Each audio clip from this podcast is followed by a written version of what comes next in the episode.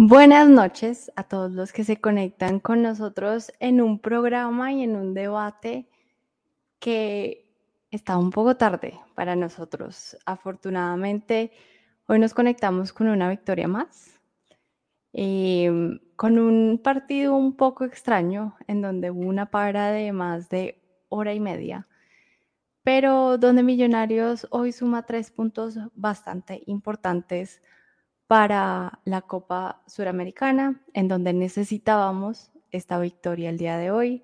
Hay sueño, mucha gente debe estar emparamada, pero hoy salimos felices.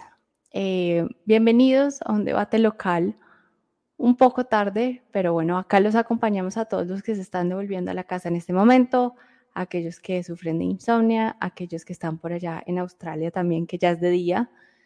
Y bueno, Millonarios empieza un gran partido en donde abre el marcador al minuto 9 con un gran gol de nuestro lateral slash central, el señor Arias. Ayer lo hablábamos por acá por la previa en que iba a ser muy importante para esos tiros de esquina. Empezamos con esa alegría, afortunadamente antes del minuto 15 marcamos el primer gol, un gol eh, con un gran centro también de Beckham y al minuto 23 nos encontramos con un autogol para ponernos 2-0. Un poco más tarde, Paredes, que para mí es uno de los destacados del primer tiempo, marca su gol para el 3-0. Un primer tiempo realmente en donde Millonarios jugó un gran fútbol, en donde no dejó ver a Peñarol eh, realmente ninguna oportunidad y en donde se enfrentó a un Peñarol sin ideas, con bajas muy notorias, pero un Millonarios que realmente eh, nos emociona ver. Se acaba el primer tiempo, vamos 3-0 y empieza un segundo tiempo que al minuto 49 eh, hay un penal para Peñarol para ponerse con el 3-1 y empieza Cristo a padecer. Eh, nos paran el partido al minuto 60 por más de una hora y realmente lo de la Conmebol y, lo del estadio es un poquito difícil porque se quería jugar sí o sí. Así que bueno, después de una hora empieza un partido que para mí es totalmente diferente al primer tiempo que vimos, pero en donde Peñarol también toma aire y toma fuerzas y empieza a, a generar y tal vez con un Millonarios que entró un poco más lento. Yo creo que esta para también le, le sirvió demasiado a Peñarol para tomar aire con esa altura que ya habíamos visto en el primer tiempo que les estaba afectando bastante.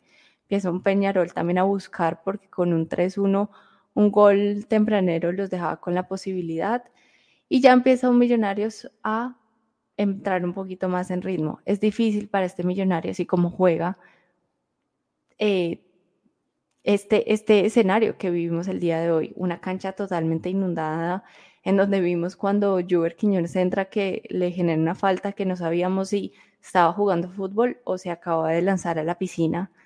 Pero un Millonarios que termina muchísimo mejor el segundo tiempo, un Millonarios que logra eh, sus tres goles y que logra sumar tres puntos claves para seguir con este sueño en la Suramericana. Les recuerdo que eh, Defensa y Justicia ganó en Brasil contra el América de Mineiros el día de hoy y eso los deja como segundos. Teníamos que ganar, sí o sí. Eh, Millonarios queda con 10 puntos y de segundo queda Defensa y Justicia con, con 9 puntos. Eh, América queda con 4 y Peñarol ya totalmente eliminado, queda 0 puntos después de 4 partidos. Los invito a que compartan sus eh, opiniones. Si están saliendo del estadio, espero que lleguen pronto a casa. Y por acá tengo a dos personas que me acompañan el día de hoy, un poco tarde para algunos. Y eh, hay otro en que está en la mitad del día y que esto les sirvió bastante. Así que les voy a dar entrada a mis queridos compañeros del día de hoy, de esta trasnochada. Juli, bienvenido al debate.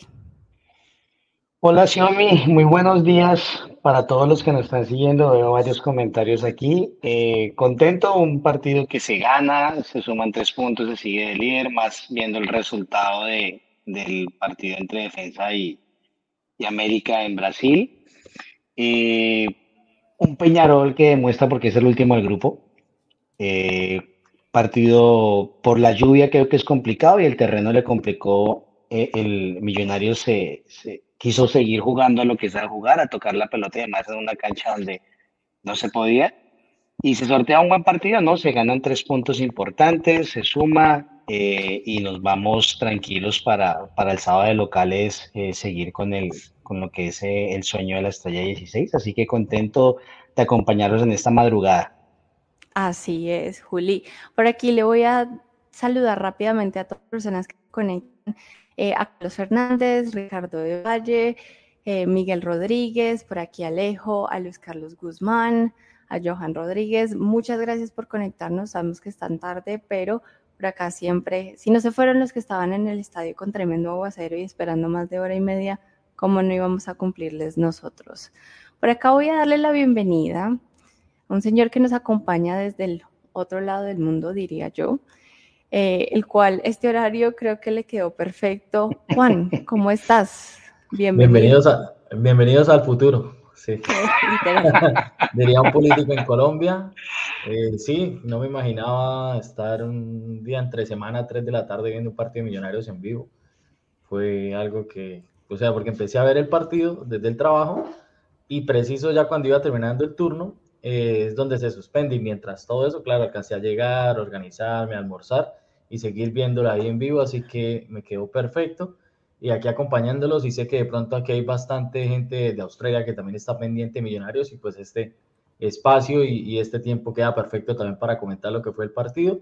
Y aprovechar, ya ahorita analizaremos lo de todo el juego, qué sucedió, porque hay que yo creo que dividir el encuentro en dos partes más que todo es saludar a, los hinchas que acompañaron al equipo, porque creo que incluso si no hubiera eh, existido el parón de la lluvia, era un horario complicado para la gente, porque era las 9 de la noche, después para salir, si no hubiera pasado nada, también era complicado el tema de transporte y el estadio prácticamente lleno, o sea que la hinchada nunca defrauda y eso hay que destacarlo en, en este momento de que a los que se quedaron, los que obviamente los que tuvieron que irse por razones de trabajo, de transporte, como sea, pero igual muchos pendientes. Y pues sí, a lo que comentaron ahorita, para la Conmebol era jugar sí o sí, sin importar lo que pasara, si el partido se hubiera acabado 3, 4, 5 de la mañana. Pero bueno, aquí estamos para acompañarlos y, hablar un rato de lo que sucedió en este partido pasado por mucha lluvia. Así es, Juan. Eh, quiero contarles que aquí nomás lo que están viendo son tres países diferentes y le voy a dar la bienvenida al cuarto país, porque Millonarios sabemos que rompe fronteras. Les va a presentar una persona que no han visto antes, pero que estamos muy felices de que haga parte de este debate local. Nos acompaña desde Canadá. Juan, bienvenido a este grupo y bienvenido a estos debates de local. Hola Xiaomi, ¿cómo vas? Eh, gracias por la invitación a, Julián, a Juan también. Em, si a Juan le convino el parón de la lluvia, acá por este lado, en hora este, eh, con el Daylight Saving Time o algo así, no sé bien cómo es que se dice.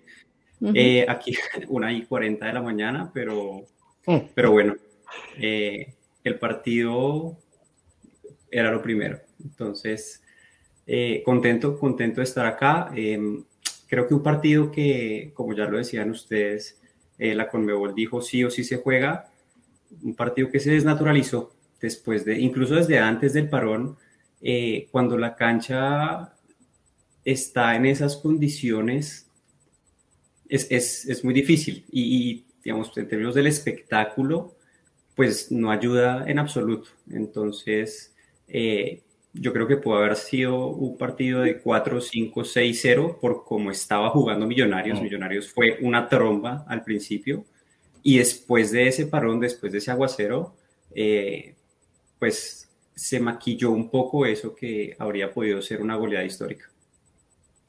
Así es, Juan. Yo creo que ahorita lo que ahora sí me voy a confundir porque tenemos dos Juanes. Entonces, Juan Canadá, Juan Australia. Eh, lo que nos decía Juan en Australia es cierto, tenemos que analizar el partido. Felipe. Listo.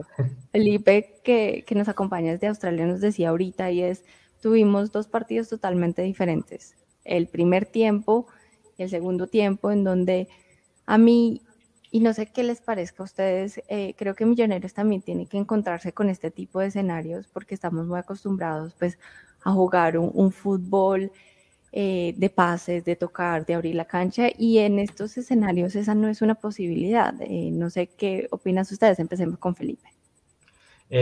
sí, pues prácticamente el equipo mostró una cara que es la que todo el mundo estaba esperando al principio. me gustaron varias cosas en el, término de que consolidó otra vez una, una nómina que ya había resultados en el partido anterior. Eh, prácticamente pues estaba haciendo lo que tenía que hacer ante un rival que estaba eh, prácticamente disminuido también por muchísimas bajas y que no presentaba eh, un nivel presentable en esta Copa Sudamericana. Así que sí, el equipo aprovechó, me gustan las variantes que está mostrando, unas mini sociedades, de pronto no sé si las habrán notado, el tema de, de cuando Paredes está jugando, eh, Daniel Giraldo le está buscando mucho.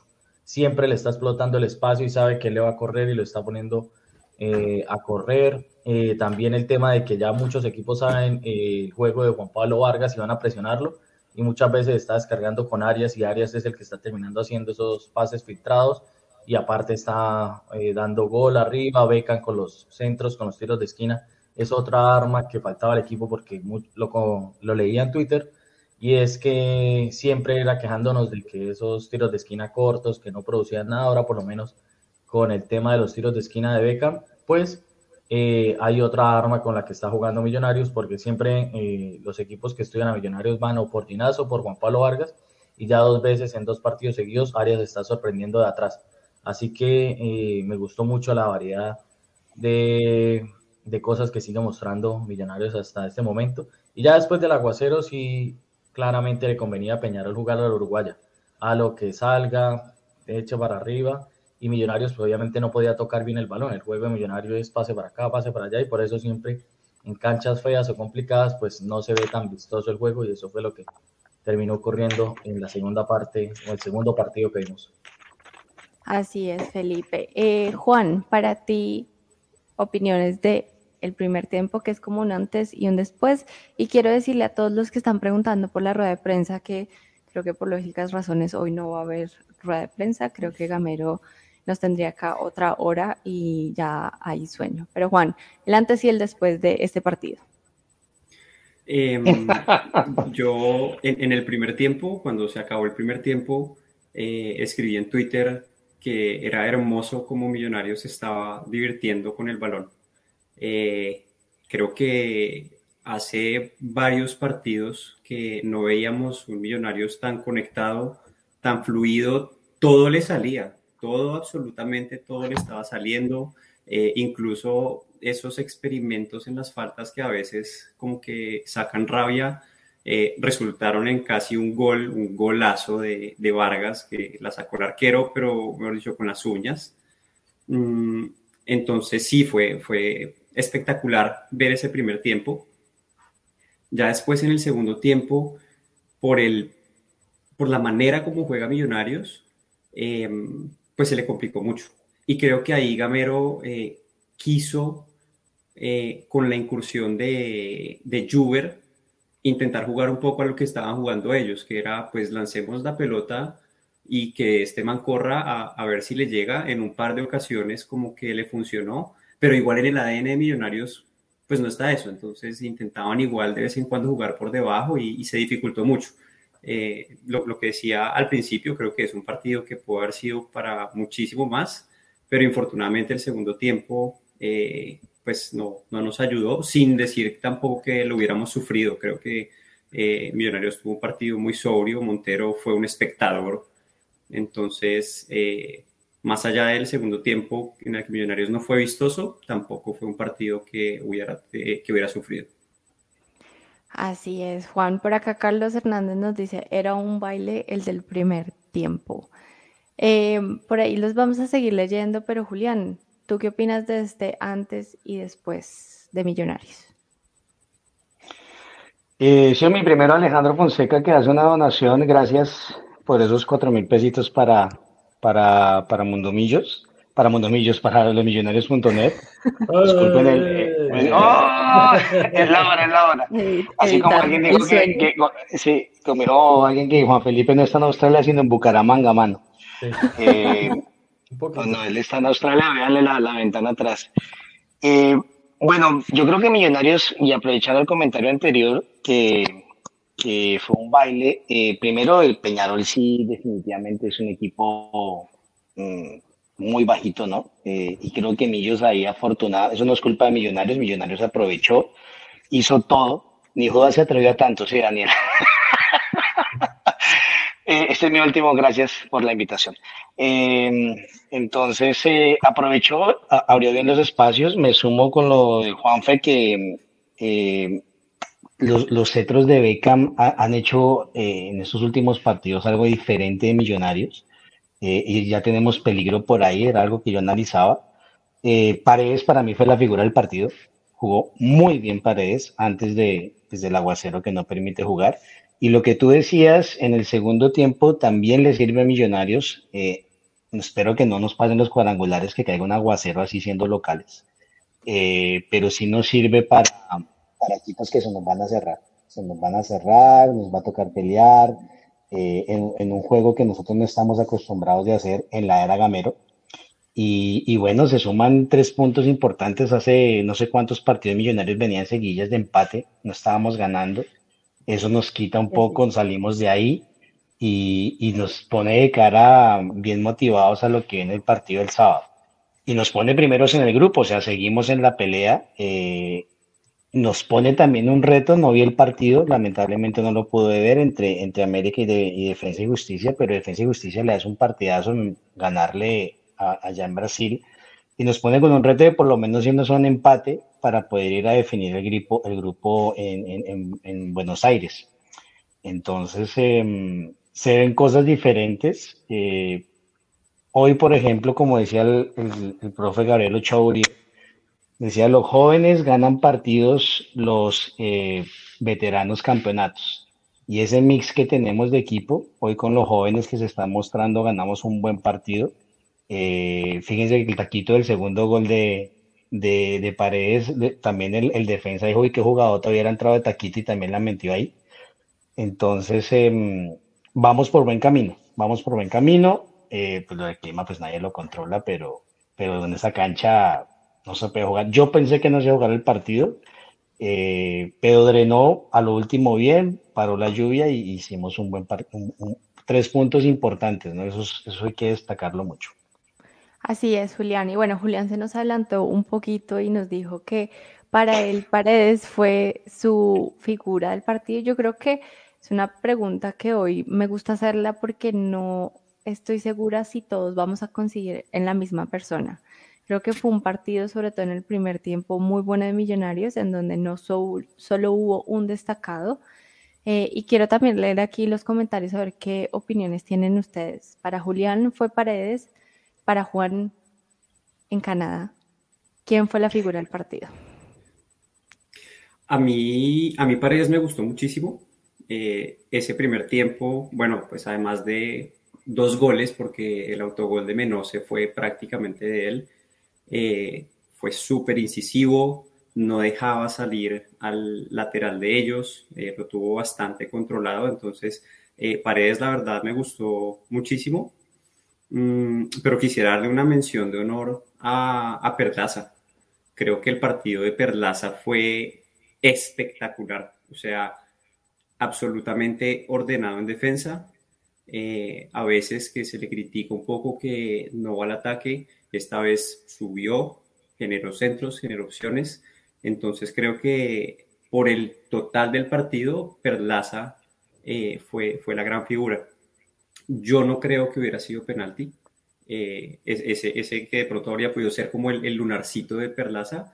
Yo creo que él le pega al balón y el jugador de Peñarol es el que llega y como que le pega al pie. Yo no vi realmente como un pisotón o una falta por parte de él. Entonces, eh, sí, para mí Perlaza fue el jugador destacado, más allá del el buen trabajo de Paredes y en general de todo el equipo. Así es, Juan, yo creo que estoy de acuerdo contigo. Para mí, aquí se le ha dado muy duro a Perlaza durante todo el semestre, pero también como criticamos hay que aplaudir cuando las cosas le salen bien y realmente Perlaza lleva un nivel y va ascendiendo en los últimos, puedo pensar yo, seis partidos y hoy creo que no fue la excepción, tuvo un gran, gran partido. Eh, por acá Henry Murcia nos dice Macal mejor, eh, David nos dice Paredes, Girarlo y Perlaza, nos está dando su top 3, José Espino nos dice Paredes y Beckham muy bien. Eh, por acá la figura es la señora que no voy a mencionar porque no vale la pena. Se llevó todas las miradas hoy, por supuesto, como tiene la cancha de El Campín. Para mí el mejor fue Giraldo, nos dice Miguel Rodríguez. Por acá también leo que es Perlaza y Arias. Pablo nos cuenta por acá. Realmente veo muchas eh, opiniones y eso es bueno porque significa que Millonarios no solo hubo una persona que se destacó, sino que fueron varias. Eh, para ti, Juanfe, ¿cuál fue la película? La película, la, figura del partido. El horario, el horario. Sí, el horario. Eh, coincido con, con, Miguel lo que dice eh, Giraldo. Para mí, en estos dos últimos partidos viene siendo el relojito del mediocampo, el que conecta atrás los centrales con el ataque. viene haciendo las coberturas que quizá Steven Vega por la falta de ritmo o cosas así no la logra hacer, él está ordenándolo. Igual eh, creo que también mejoró mucho Steven Vega en cuanto a lo que vimos el partido anterior, pero creo que sí, Giraldo, y donde le entra ese gol que casi la mete a la esquina, creo que mm. era también para apague y vámonos. Eh, sí, para mí Giraldo es el que viene siendo a la ausencia de Larry, intenta hacer ese, esa conexión, y mantener el equipo ahí.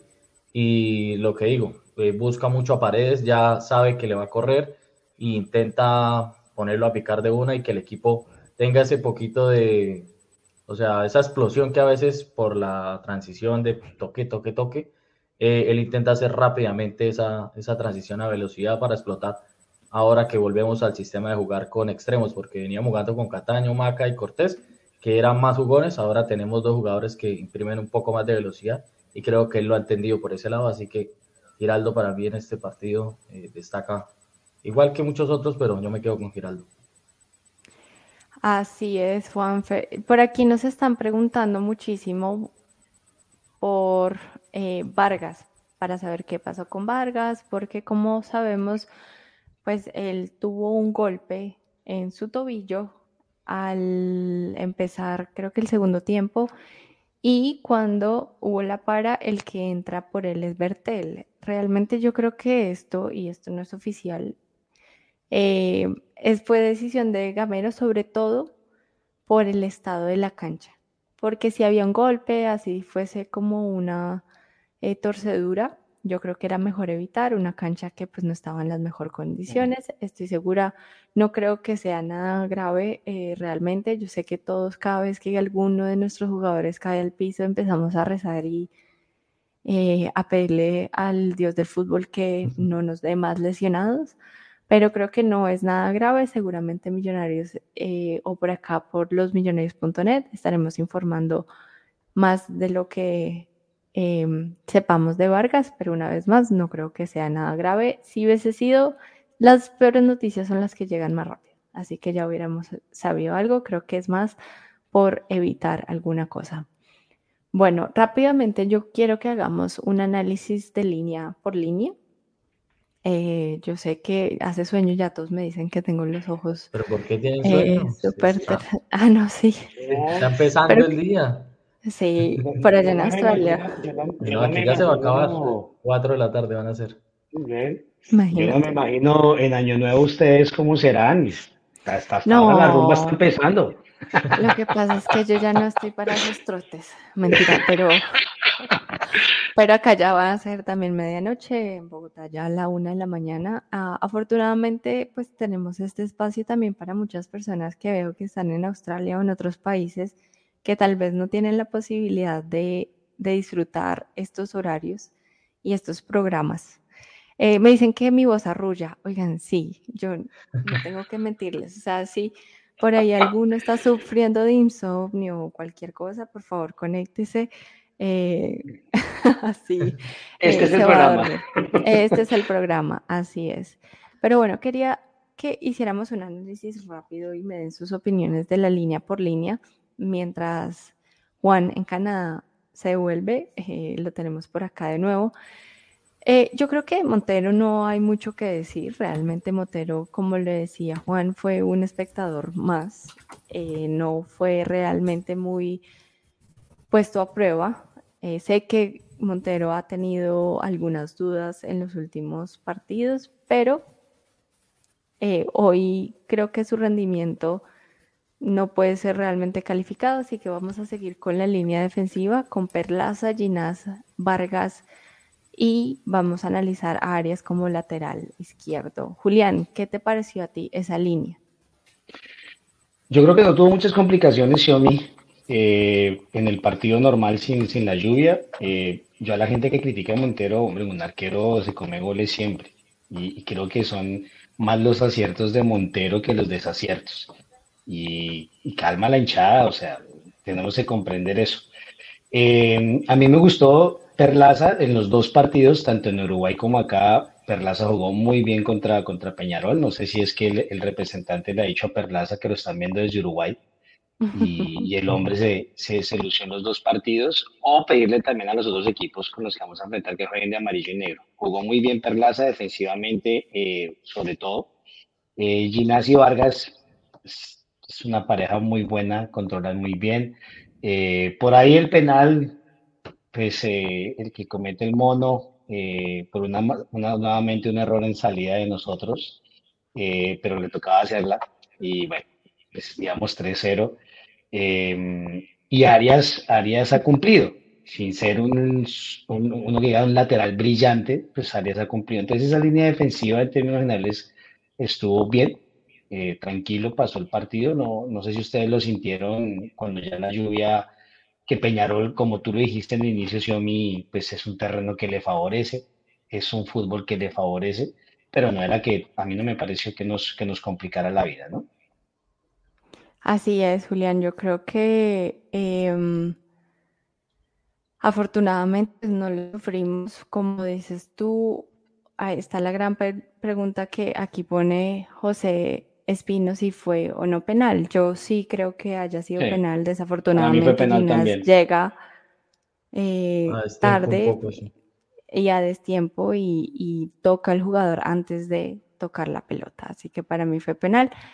Creo que es una jugada que ellos nos tienen mal acostumbrados entre Ginás y Juan Pablo Vargas, que a veces hacen grandes cierres y no habíamos vivido como esa situación antes pero no le baja. Creo que para mí fue una línea defensiva muy buena que manejó todo el partido y Arias sigue cumpliendo.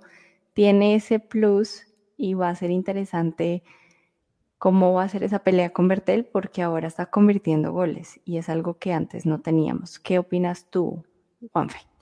Eh, bien, eh, con el tema de la defensa, creo que los centrales, lo, como dice a veces Lucho, eh, un partido que hacen normalmente, no, no tuvieron así muchas eh, ocasiones, bueno, solo el penal de, de así, pero aparte el timing bien, todo bien. Con Perlaza hay dos cosas que quería resaltar y es que está esta, esta temporada sobre todo pasando al ataque y ofreciéndose como opción. Muchas veces cuando se criticaba tanto era porque se quedaba en la mitad del campo, todos los pases hacia atrás, no se ofrecía como un descargue. Ahora lo que hace él es que sube, llena la banda y, eso le ha dado, por ejemplo, a Paredes la opción de meterse y jugar hacia adentro un poco. Y cuando juega de primera, cuando sube y empieza a tocar de primera, abre mucho los espacios, está entendiendo bien esa parte del juego. Lo único que a veces y hace sufrir a todos los hinchas es cuando estamos saliendo, bueno, el equipo está saliendo y quiere como tener el balón mucho más de lo que debería y lo presionan bastante y lo que termina es regalándola, mandándola hacia adelante porque se deja apretar mucho. Entonces creo que eh, Gamero le habrá llamado la atención un par de veces en, en esa jugada de que no espere que lo presionen tanto, sino intente descargar así se esté sacando el juego. Cuando se está ofreciendo el ataque, creo que cuando juega de primera está haciendo lo que tiene que hacer y destacarlo. Y Arias, pues ya, ofreciendo goles, eh, ofreciéndose como salida. Eh, si lo que les comentaba ahorita, si Juan Pablo Vargas no puede sacar el equipo, él ya sabe que le descargan el balón y él puede meter un pase también de 30, 40 metros eh, para de pronto abrir algún espacio o eh, en la banda, ofreciéndose también para que descargue un poco el equipo y abra más el campo para que los otros, eh, al ir a presionar, tenga más espacio Maca, tenga más espacio Giraldo Así que en términos generales, pues la defensa sigue respondiendo, la defensa titular por ahora. Así es, Juanfe. Oigan, les mentí fuertemente y cierro de prensa, pero para los que no lo siguen, yo creería que sí, en arroba los millonarios están dando los highlights de la conferencia. La comentarista del partido ahí preguntando, no la quería ah, para nada. No, la verdad, desafortunadamente tuvo unos comentarios medio erróneos, pero bueno, eh, pueden por allá seguirla, por ahora vamos a seguir por acá, o si no, si dejo a Gambero hablando toda la noche, aquí nos quedamos y hay sueños, señores. Eh, Juan, ¿tú qué opinas de esa primera línea defensiva? Em, para mí estuvieron muy bien, muy, muy bien. Eh, un partido sólido, un partido, como decían, al que nos tienen acostumbrados. Eh, el tema del penalti creo que es una eventualidad eh, y no es por sacar excusas, pero, pero creo que fue un tema de la cancha. O sea, si no hubiera estado la cancha como estaba, Ginás no hace ese penalti. Entre otras cosas porque creo que antes de, que ocurra el penalti, él como que la iba a rechazar, pero como que se resbala un poco o algo, y después por intentar alcanzar al, delantero es que, comete la falta. Pero sí, de nuevo, sí, si no hubiera estado el campo en esas condiciones, eh, creo que habría sido un partido de 10 puntos para toda la defensa. O sea, los centrales cumpliendo como siempre. Eh, creo que es la mejor pareja de centrales del FPC sin duda alguna. Eh, a Perlaza lo destaqué como la figura, entonces no tengo mucho más que decir. Y Arias eh, lo ha estado haciendo muy bien. Al principio se hablaba de un Arias eh, que sí, que cumplidor, que porque ahorita no está Bertel, que porque es lo único que se tiene, y poco a poco se ha ido consolidando. creo que va a haber una buena competencia por, por ese puesto, teniendo en cuenta que los dos jugadores ofrecen características distintas, ¿no? Eh, Arias es un jugador mucho más enfocado en la defensa, aunque ya nos mostró que tiene gol por la vía aérea. Bertel es un lateral que sale mucho más y que en partidos donde de pronto se cierren mucho las defensas, pues puede ayudar pasando al ataque para, darle una mano al que esté por ahí, en este caso a Beckham o a Juber, qué sé yo, em, para destrabar un poco los partidos.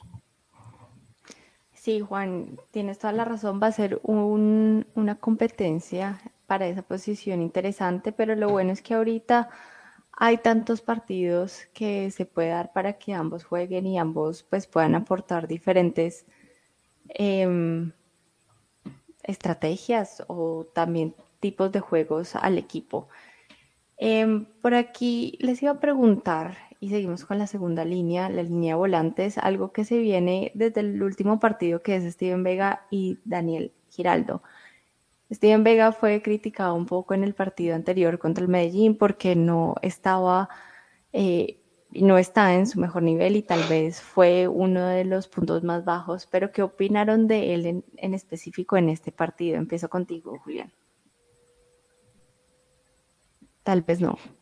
Con Juan, entonces. Eh, va mejorando en, el término del ritmo. Creo que el, timing que tiene también para eh, meterse dentro de Ginás y Vargas, pues lo está mejorando. El problema es a veces cuando quiere descargar el juego, que era una de las características que más le favorecía antes de la lesión grave que tuvo. Y creo que está volviendo a coger ese ritmo. Se entiende bastante bien con Giraldo, sabe qué, hace, qué cierres hacerle, eh, a dónde ir a cubrirlos, si Giraldo se va mucho al ataque, cómo eh, hacer una mini línea de tres ahí con, con los centrales. Eh, va mejorando a poco y él mismo sabe que tiene la presión de que Larry, menos mal, no fue nada grave el tema de la lesión y que si quiere seguir ahí jugando bastante, le toca subir mucho más su nivel y sí, seguirle dando partidos y minutos para que pueda volver a tener ese timing a la hora de los pases, que es lo que creo que le hace falta un poco más y cogerse más confianza a la hora de, meter la pierna fuerte, porque creo que todavía le queda un poco ese miedo de que si mete eh, fuerte la pierna puede resentirse de la lesión, pero en términos generales bien. Y Giraldo, pues ya lo que tenía que decir ahorita que lo aquí como figura en esa primera línea de volantes, eh, muy bien ahí entre los dos que supieron mantener el equilibrio del partido. Eh, Julián, para ti, eh, ¿cómo viste a Vega el día de hoy? ¿Lo viste mejor que contra el partido en Medellín. ¿Te gustó, no te gustó? Cuéntanos. Mejoró, empeoró, se quedó igual. Había un, programa, había un programa de J. Mario hace años de eso. Eh, se quedó igual. Vega, Vega cumplió, sin ser un partido muy exigente, pero no es el Vega de antes, ¿no? O sea, sí le falta, le falta, le falta llegar otra vez a su nivel, a, a ese, a ese que le, le, llevó a llamarlo el jefe. Entonces le falta, le falta recuperarse y Giraldo, Giraldo es, es un muy buen jugador, definitivamente. Eh, le da mucho respiro al medio campo y Millonarios, tanto en marca como, como en salida. Es el jugador diferente y, y ayuda mucho, sobre todo diga que no está Cataño para, para crear con, con McAllister, ¿no? Entonces, eh, eso, es, eso es bueno. Y a Vega, pues hay que seguirle dando minutos. Yo, yo pienso que, que se, le están dando la confianza eh, y es perderle el miedo a eso, ¿no? Entrar con más fuerza, estar tranquilo no es fácil venir de una lesión, eh, él tuvo bastante tiempo lesionado, entonces eh, tiene que seguir ganándose la confianza, se la está dando Gamero y vamos a ver cómo, cómo sigue subiendo el nivel, ¿no? Sí, así es. Por acá Edison Alba nos dice el jefe necesita más minutos. Por aquí también mencionaban el partido de Macalister Silva, que hoy también fue un partido de esos silenciosos pero buenos. Por acá nos contaba Andrés Calderón al respecto. Eh, por aquí nos saluda Hernandaza. Eh, nuestra compañera Carol no nos acompaña el día de hoy, pero ya siempre está presente y le mando un saludo que la quiero muchísimo. Eh, por aquí Gonzalo Llanos nos dice, este millonario se ilusiona. Y para ti, Juan, ¿cómo viste el partido de Vega? ¿Te gustó? Tal vez mejoró un poco de lo que vimos contra Medellín. ¿Cuál es tu opinión? Yo creo que a Vega se le condenó el partido pasado sobre todo por el gol que, que nos hicieron. Eh, desde el partido pasado, haciendo la comparación con el partido pasado, creo que estuvo bien eh, en términos de el quite de balón. Yo creo que más allá del miedo que puede tener Vega en este momento de, de recaer en la lesión o algo así, yo creo que él sí está metiendo el piecito fuerte, yo creo que él sí está eh, recuperando, si está haciendo esa labor de recuperación de balón, creo que en este momento en donde está fallando es en, en la entrega, porque él recupera el balón y cuando quiere salir eh, en el pase filtrado o en algún pase largo, ahí es donde está teniendo imprecisiones. Entonces, eh, yo creo que sí mejoró, creo que mejoró con respecto al partido pasado, pero tiene que seguir trabajando en, en ese primer pase.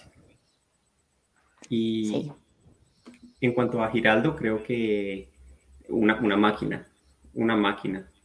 Al minuto 93 estaba todavía corriendo detrás de los, de los volantes o de los delanteros de, Peñarol, eh, incansable, o sea, espectacular, la verdad, el partido de Giraldo. Yo creo que a Giraldo le hemos visto también al principio del semestre, también tenía esas inconsistencias y poco a poco ha ido recuperando ese nivel y esa confianza y para mí hoy es un titular indiscutible. Y al se le dio con minutos, sí. porque él venía sin ritmo de junior y cómo fue que volvió a coger nivel con todos esos minutos que le ha dado Gamero. El sistema con Vega puede ser muy parecido, que a medida que vayan pasando los minutos se vuelve a coger confianza.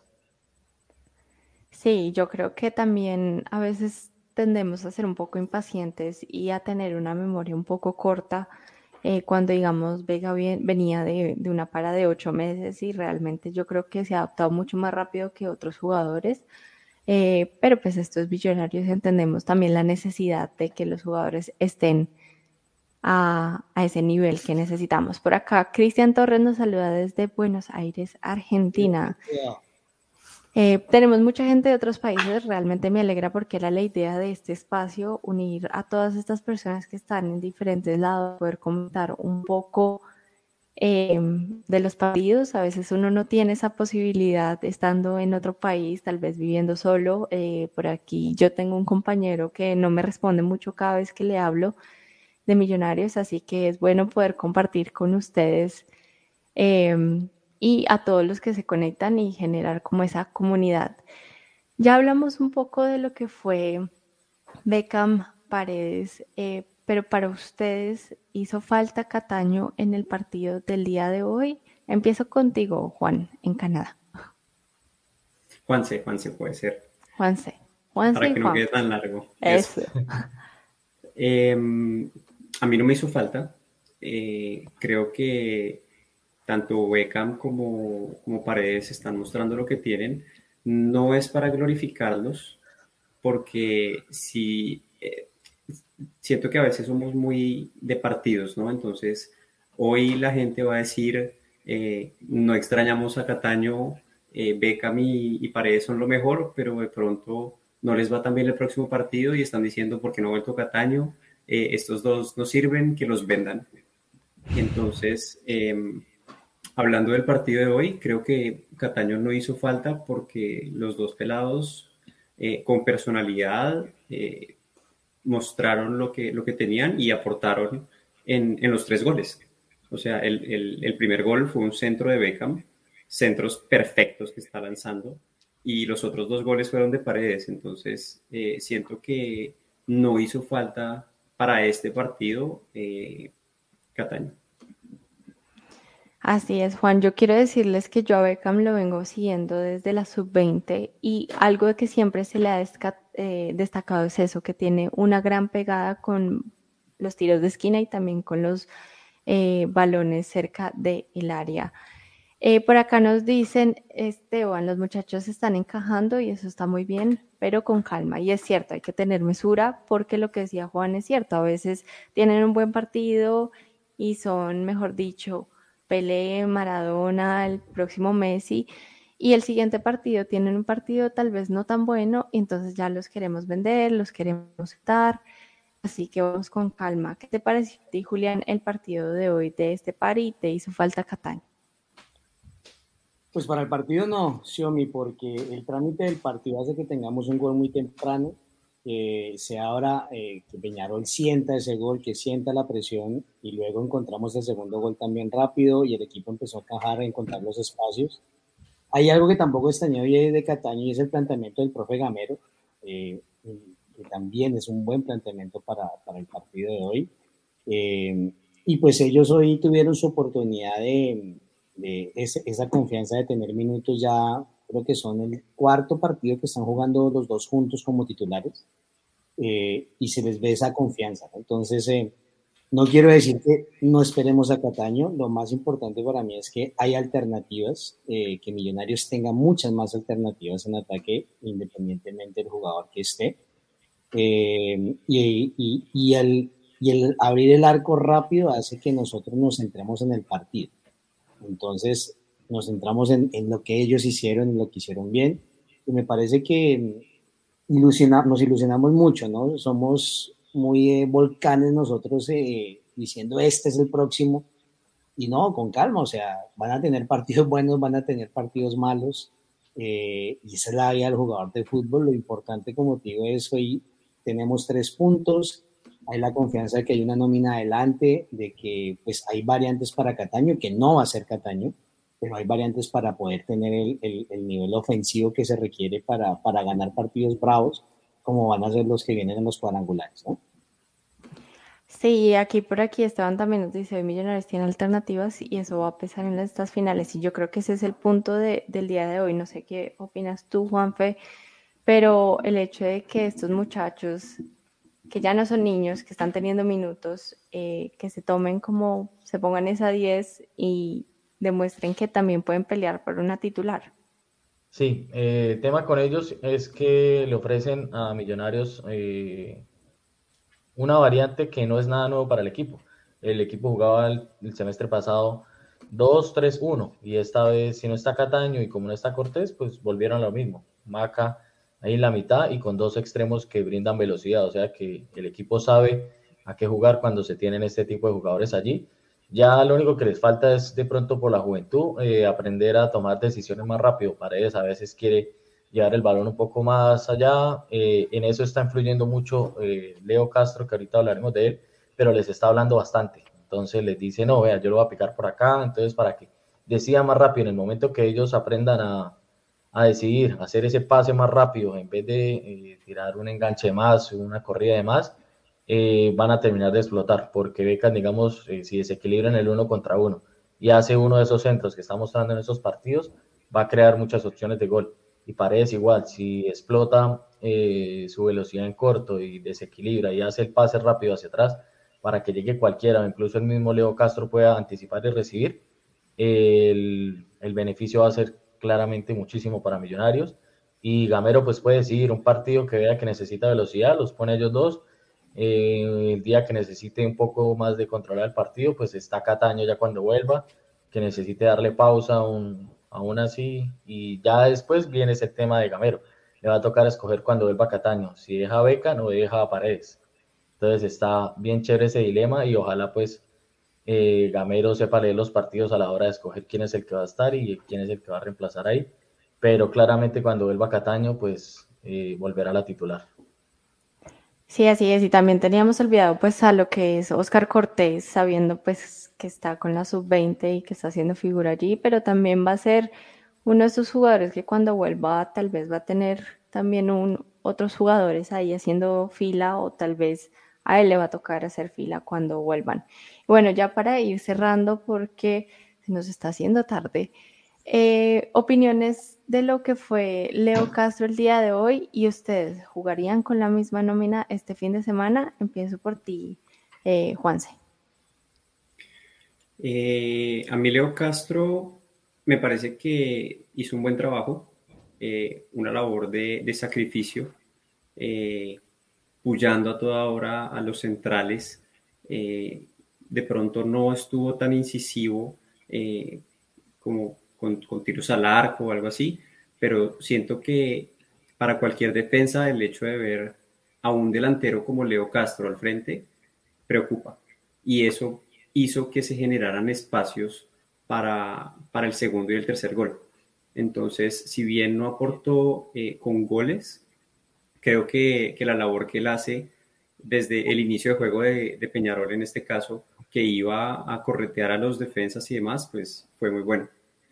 Eh, al final yo creo que terminó eh, estallado y por eso fue que, entró Uribe. Mm, pero en general sí, un, muy buen partido. Y en cuanto a si cambiar la nómina para el partido contra Chico, yo yo creo que no. Pero toca ver qué pasó con Vargas. Eh, al parecer, la torcedura de tobillo o el golpe en el tobillo, eh, pues ojalá no sea grave.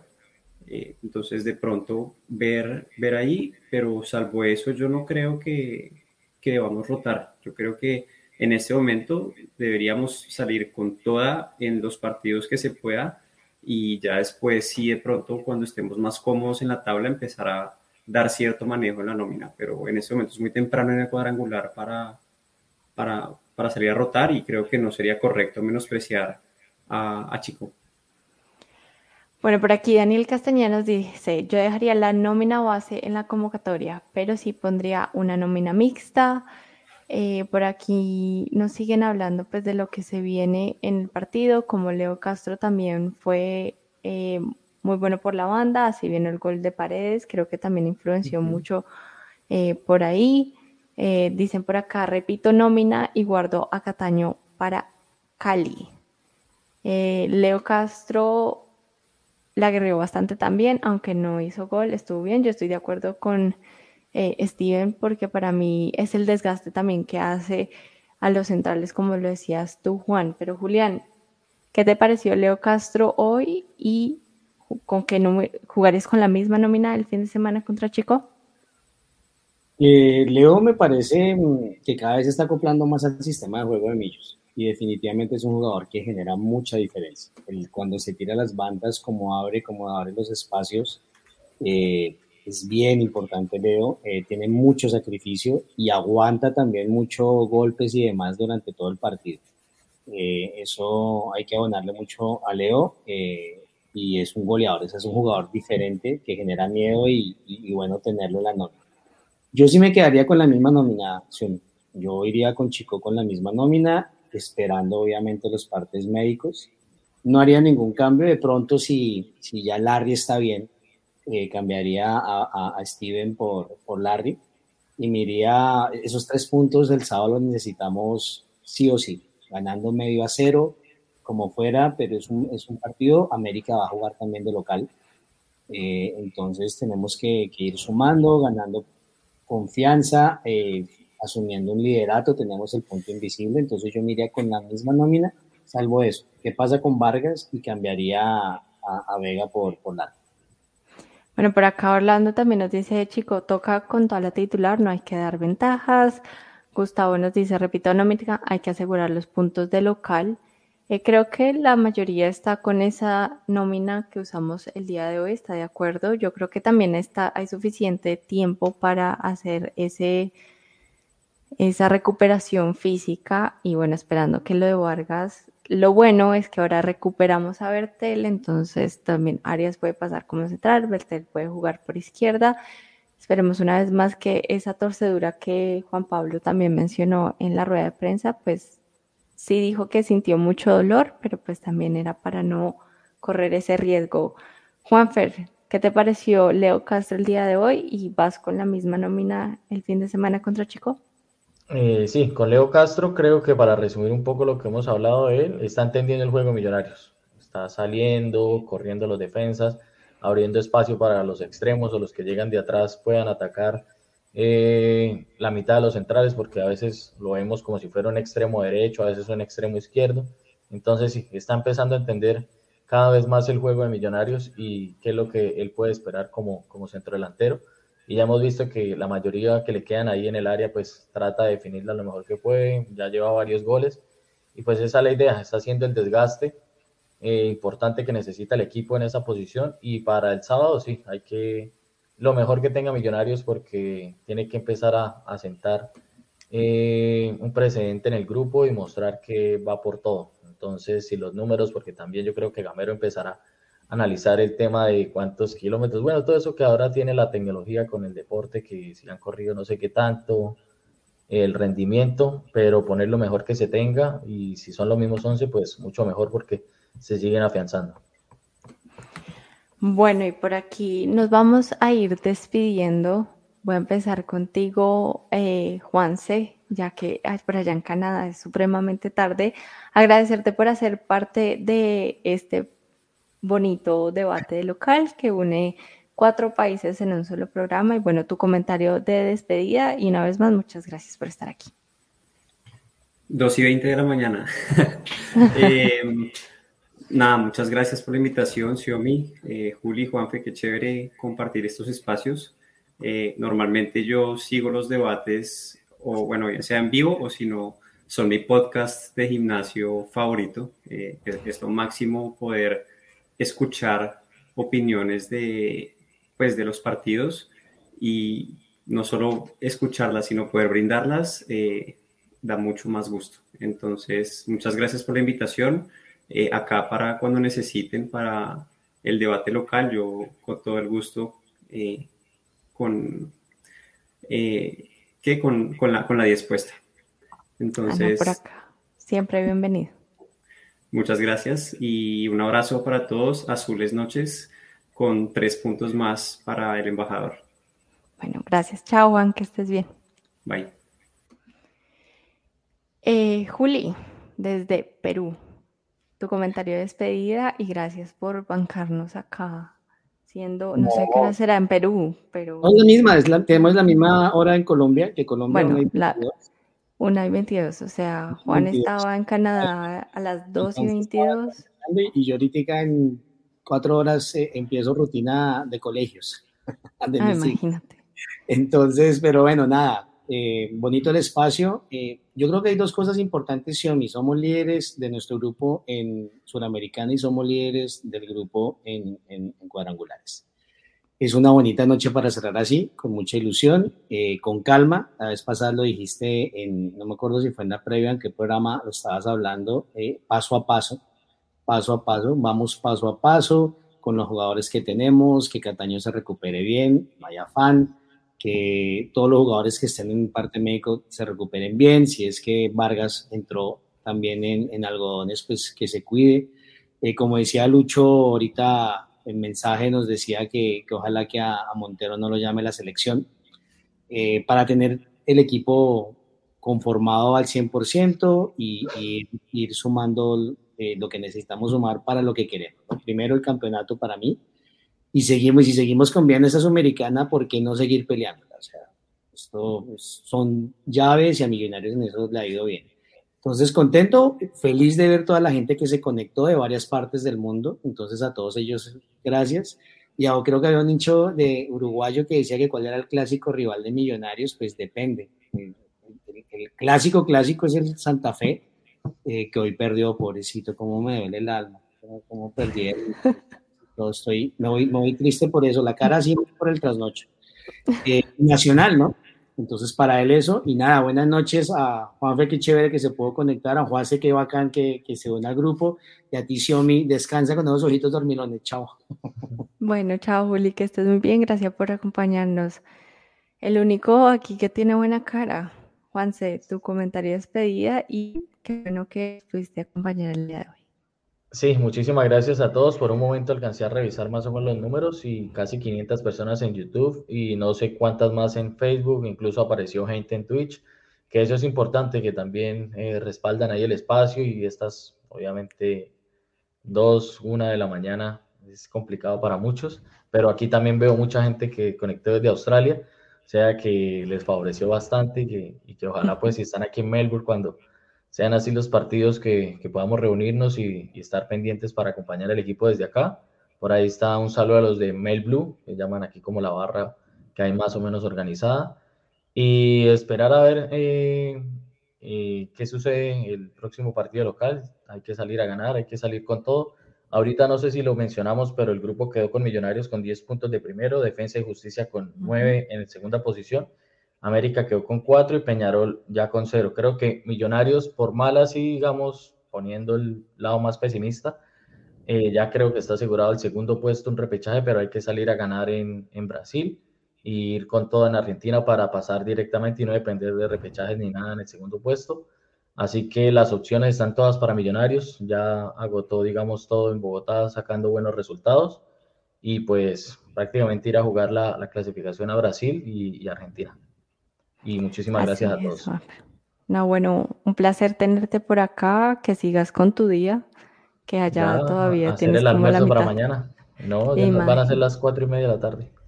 No, bueno, ya no es ni la una y ya él ya va en el otro día, impresionante. Pero bueno, muchas gracias por conectarte y nos vemos en el próximo debate. Vale. Bueno, y a todos los que se conectaron con nosotros esta noche, muchísimas, muchísimas gracias a todos estos que, van llegando hasta ahora a sus casas, que deben estar empapados, a los que están desde otros países, a aquellos que se quedaron para vernos. Muchísimas, muchísimas gracias. Yo creo que tres puntos que se necesitaban para hoy, para Millonarios, para seguir sumando y seguir eh, compitiendo en la Sudamericana. No va a ser fácil, esto es paso a paso, se vienen finales. Yo creo que cada partido de ahora en adelante es una final y tenemos que seguir luchando, tenemos que seguir soñando y tenemos que seguir respaldando. Eh, creamos, porque Millonarios yo creo que está para grandes cosas y ojalá el Dios del fútbol, como le dijimos anoche en la previa, nos siga escuchando y nos siga ayudando, que no se den más lesiones y yo creo que también aquellos que van volviendo poco a poco eh, vamos a irlo respaldando. Muchísimas, muchísimas gracias por conectarse. Este es un espacio para ustedes siempre. Eh, y nada, nos vemos por aquí en un próximo debate de local. Espero que tengan una gran noche o un gran día, depende de dónde se conecten. Bye, que estén bien.